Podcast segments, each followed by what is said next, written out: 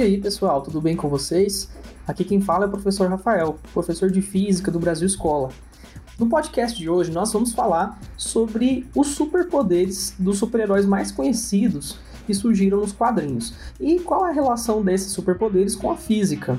De que forma esses superpoderes seriam possíveis? E se a física poderia explicar algum deles? Ou se existe alguma possibilidade é, de alguns desses superpoderes se tornarem realidade?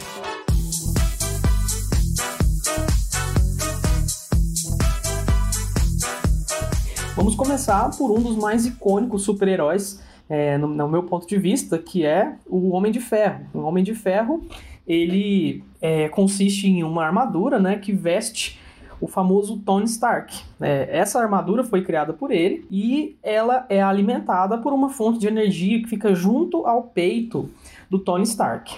Essa fonte de energia é, produz toda a, a a energia que aquele é, que, essa roupa precisa para funcionar, mas também mantém é, o herói vivo, né? Uma vez que ele sofreu, né, de acordo com a história, ele sofreu um acidente no qual estilhaços de metal foram parar no peito dele. Então lá dentro, junto com aquele pequeno reator, né, de energia, tem um magneto poderoso que segura é, esses fragmentos metálicos para que eles não entrem, não caiam direto no coração do Tony Stark. Beleza, mas será que existe alguma possibilidade da gente produzir energia é, em, tão, uma escala tão grande como a que a gente vê é, movimentar aquele exoesqueleto, aquela roupa toda poderosa? Existe. Uma das possibilidades da física para isso seria a produção de energia nuclear tá? Mas não a energia nuclear que a gente está acostumado nas usinas nucleares, mas sim a energia nuclear obtida pela fusão nuclear, né? E mais especificamente a fusão a frio, fusão nuclear a frio. É, as usinas nucleares convencionais produzem a energia delas por, por, por meio da fissão. A fissão é a quebra dos núcleos. Nós pegamos núcleos atômicos muito pesados e quebramos esses núcleos em núcleos atômicos menores. Esse processo retira uma grande quantidade de energia da massa que se perde, né? Já o processo inverso, que é o processo da fissão, ele produz ainda mais energia, fazendo com que dois átomos leves se combinem em um átomo mais pesado.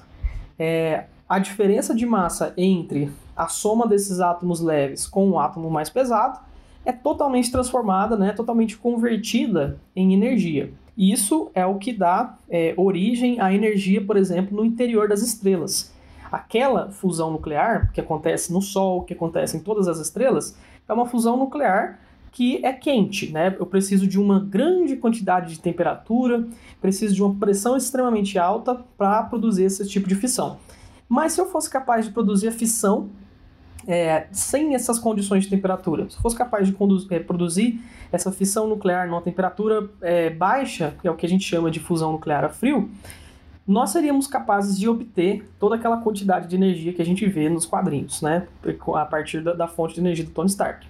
É, um dos, uma das tecnologias que, que tenta, né, que tenta produzir isso, hoje em dia a gente ainda não tem isso 100% funcional, mas é, são os geradores tokamak. O tokamak, ele, ele é um projeto né, de pesquisa de, é, voltado para geração de energias, é, que consiste em ter um plasma girando numa velocidade extremamente rápida, contido por um campo magnético intenso. Né? E esse plasma, daí você, é, é, você deve manter ele confinado em uma trajetória muito, muito, muito restrita, para que ele não tenha contato com as paredes do reator porque o mínimo contato pode causar um acidente de escalas gigantescas, né? Uma vez que essas partículas vão estar se movendo, as partículas do plasma vão estar se movendo numa velocidade muito alta.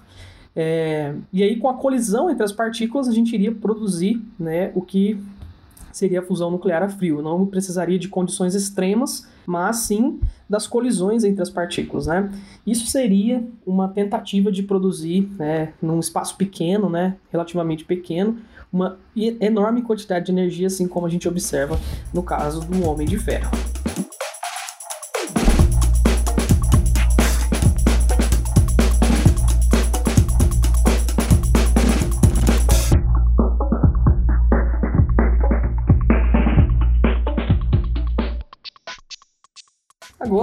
Vamos falar de outro queridinho, né, da, da dos heróis, que é o Homem de Ferro, né, o Super-Homem.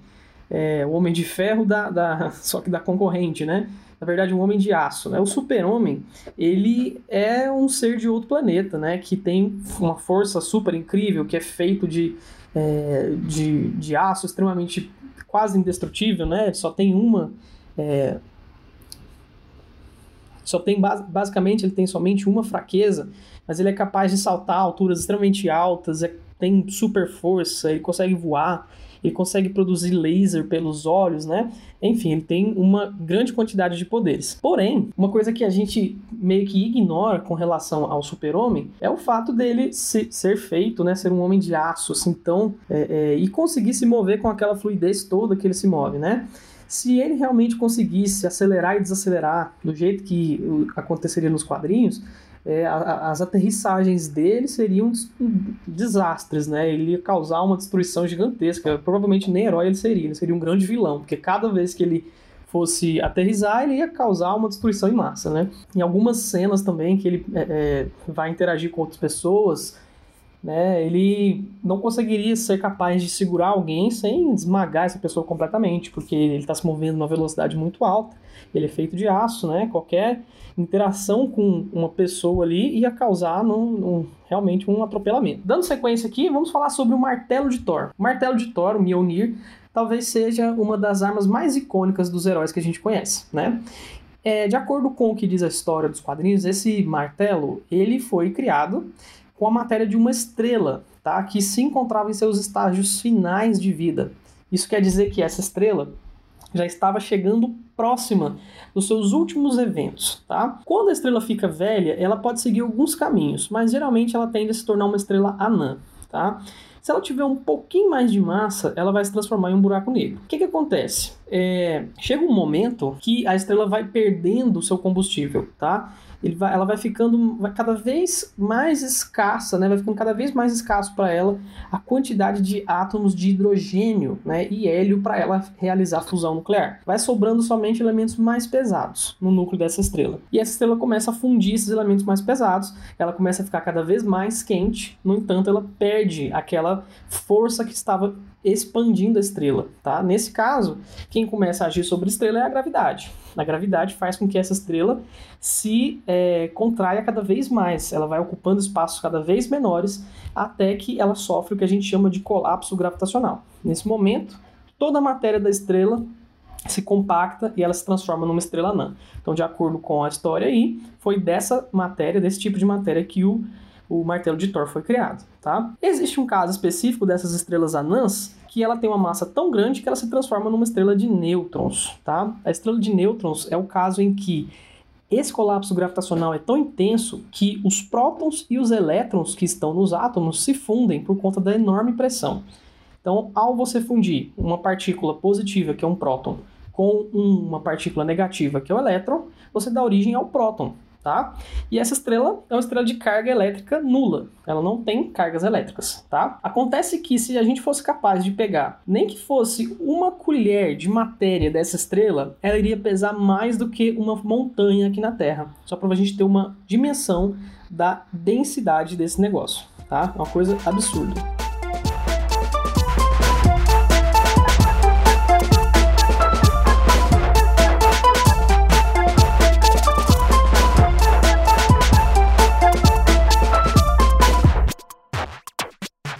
Agora vamos falar do nosso verde querido, né? Nosso verde favorito, que é o Hulk. O Hulk, ele consegue, né? Ele é um cientista, né? O Banner, ele consegue simplesmente se transformar em uma criatura gigantesca, né? De acordo com o que diz o Gibi, ele foi exposto é, à radiação, a uma radiação ionizante, que transformou o DNA dele e que faz com que ele seja capaz de se transformar quando ele está com raiva, quando ele fica nervoso, quando ele se desespera, né? E ele se transforma em uma criatura absolutamente imparável, com a força gigantesca, extremamente pesado, né? E é nesse ponto que eu quero tocar. Quando a gente tem lá a figura do Bruce Banner, é um ser humano comum, regular, e ele vira uma criatura gigantesca, extremamente pesada.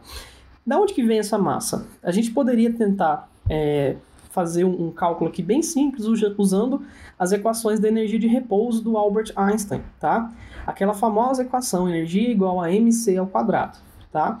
Se a gente disser que ele ganhou aí pelo menos uns 600 quilos, a quantidade de energia necessária para fazer isso é absurdamente grande, porque aquele c ao quadrado é a velocidade da luz elevada ao quadrado, ou seja, 3 vezes 10 elevado a 8 elevado ao quadrado. Isso dá 9 vezes 10 a 16 joules. São 90 quadrilhões de joules. É uma quantidade absurdamente grande de energia e ele consegue fazer isso várias vezes e se manter naquele estado. Tá? Uma é, curiosidade interessante são também os metais que a gente ouve falar no universo da Marvel, né? que são os metais chamados de Vibranium e o Adamantium. É, eles estão inseridos no mesmo universo e têm algumas características diferentes, mas muito interessantes também. É, um desses metais, que é o metal Vibranium, ele parece ter a característica de produzir somente colisões elásticas. Ele consegue absorver, né, é, a energia cinética que vem em direção a ele e devolver essa energia. Né? Esse metal, por exemplo, ele é utilizado na confecção do escudo do Capitão América. Já o adamantium é um metal que, de acordo com os quadrinhos, ele é indestrutível, né? extremamente forte, é completamente um dos metais mais resistentes do universo. E foi utilizado né, no esqueleto de alguns heróis, de, de um herói icônico que é o Wolverine. É, de acordo com o que se mostra aí também nos quadrinhos, esse metal é um metal ferromagnético, ou seja, um metal que responde de forma muito intensa a um campo magnético externo. É, por isso, né, nesse sentido, o Wolverine é um cara que não tem muito poder contra um dos maiores vilões do, do, dos quadrinhos né, da Marvel, do X-Men, que é o próprio Magneto, um cara que consegue controlar o campo magnético e por isso é um dos heróis mais poderosos de todo o universo. Né? Ele consegue produzir correntes elétricas, em teoria ele conseguiria dobrar qualquer metal, né, fazer coisas é, absolutamente fora da realidade. Seguindo nossa, nosso, nossa trilha aí pelos heróis, nós temos também o Aquaman. O Aquaman é um herói que tem a capacidade de se é, comunicar com seres aquáticos, né? Ele consegue conversar com é, peixes, ele consegue conversar com baleias, ele consegue conversar praticamente com qualquer é, ser submarino, que é que vive no mar, que são seres marítimos, né, aquáticos em geral. É interessante que esses seres eles se comunicam com sons que vão muito além dos sons que a gente consegue emitir e que a gente consegue escutar. Os seres humanos conseguem ouvir bem entre 20 Hz e 20 mil Hz, tá? É, obviamente, algumas pessoas vão ter um alcance menor, né, é, de audibilidade, mas nesse intervalo a gente consegue perceber os sons. Passando de 20 mil Hz, nós dizemos que aquele som é um ultrassom, e abaixo disso nós dizemos que é um infrassom. Alguns mamíferos, como as baleias, conseguem produzir infrassons de frequências tão baixas que isso vai fazer com que os comprimentos de onda desses sons sejam extremamente grandes e por isso eles sejam capazes de é, contornar obstáculos extremamente grandes. Eles conseguem passar por vales, eles conseguem passar por rochas submarinas e conseguem chegar a milhares de quilômetros de distância. Imagine que você conseguisse emitir um som e ser ouvido a milhares de quilômetros de distância. Alguns cetáceos, né, algumas, é, alguns golfinhos, algumas baleias conseguem se comunicar a partir desses infrassons. E existe também o outro extremo, Existem animais aquáticos que utilizam os ultrassons para se comunicar. Esses ultrassons, eles têm uma frequência extremamente alta. Porém, somente aqueles animais daquela espécie vão conseguir identificar aquele som. Então, de certo modo, aquilo é uma frequência secreta. É basicamente o que a gente utiliza para é, um sinal de uma rede de celular não interferir com outra. A gente usa frequências diferentes que somente é, é, aqueles chips que estão instalados ali vão ser capazes de receber. Né? Eles conseguem se comunicar por essa por, por aquela frequência específica que outros seres não vão conseguir identificar. Legal, né? Por último, vamos falar do Flash. Flash é um herói polêmico, porque os poderes dele abrem margens para coisas simplesmente surreais, né? De acordo com o que se vê no, no nos quadrinhos, o Flash ele tem uma super velocidade e em alguns casos ele é até mesmo capaz de ultrapassar a velocidade da luz e com isso violar algumas das leis da física, né? Quando você é capaz de se mover numa velocidade superior à da luz, você pode chegar até um observador antes de um evento chegar até ele. Ou seja, você vai estar viajando no tempo, você vai chegar antes de algo ter acontecido, né? Então, é, isso abre margem para diversos paradoxos temporais. Você pode criar uma infinidade de problemas, né, situações de problema, com base nisso. Mas, com certeza, uma das coisas mais, mais é, complicadas em relação ao poder do Flash é que aqui na Terra, se ele por acaso, né, se a gente fosse considerar a física, é, nossa física atual, é que se por acaso ele fosse se mover com aquela velocidade absurda aqui na atmosfera da Terra, ele pegaria fogo, né? Ele pegaria fogo é, imediatamente. Por quê? Porque a nossa atmosfera aqui, ela é muito densa, né? Por exemplo, se um meteoro entra aqui, a atmosfera e o atrito com, com o meteoro faz ele pegar fogo. Agora, você imagina um corpo que se move numa velocidade próxima da luz, ou maior que a da luz. É, ele iria inflamar imediatamente, né? Ele ia virar uma tocha humana. Então, provavelmente o poder dele tem algum mecanismo capaz de diminuir a inércia dele, né? Diminuir o atrito dele com o ar, não sei. Alguma coisa desse tipo, para que o poder dele fosse é, sequer possível de ser imaginado, né?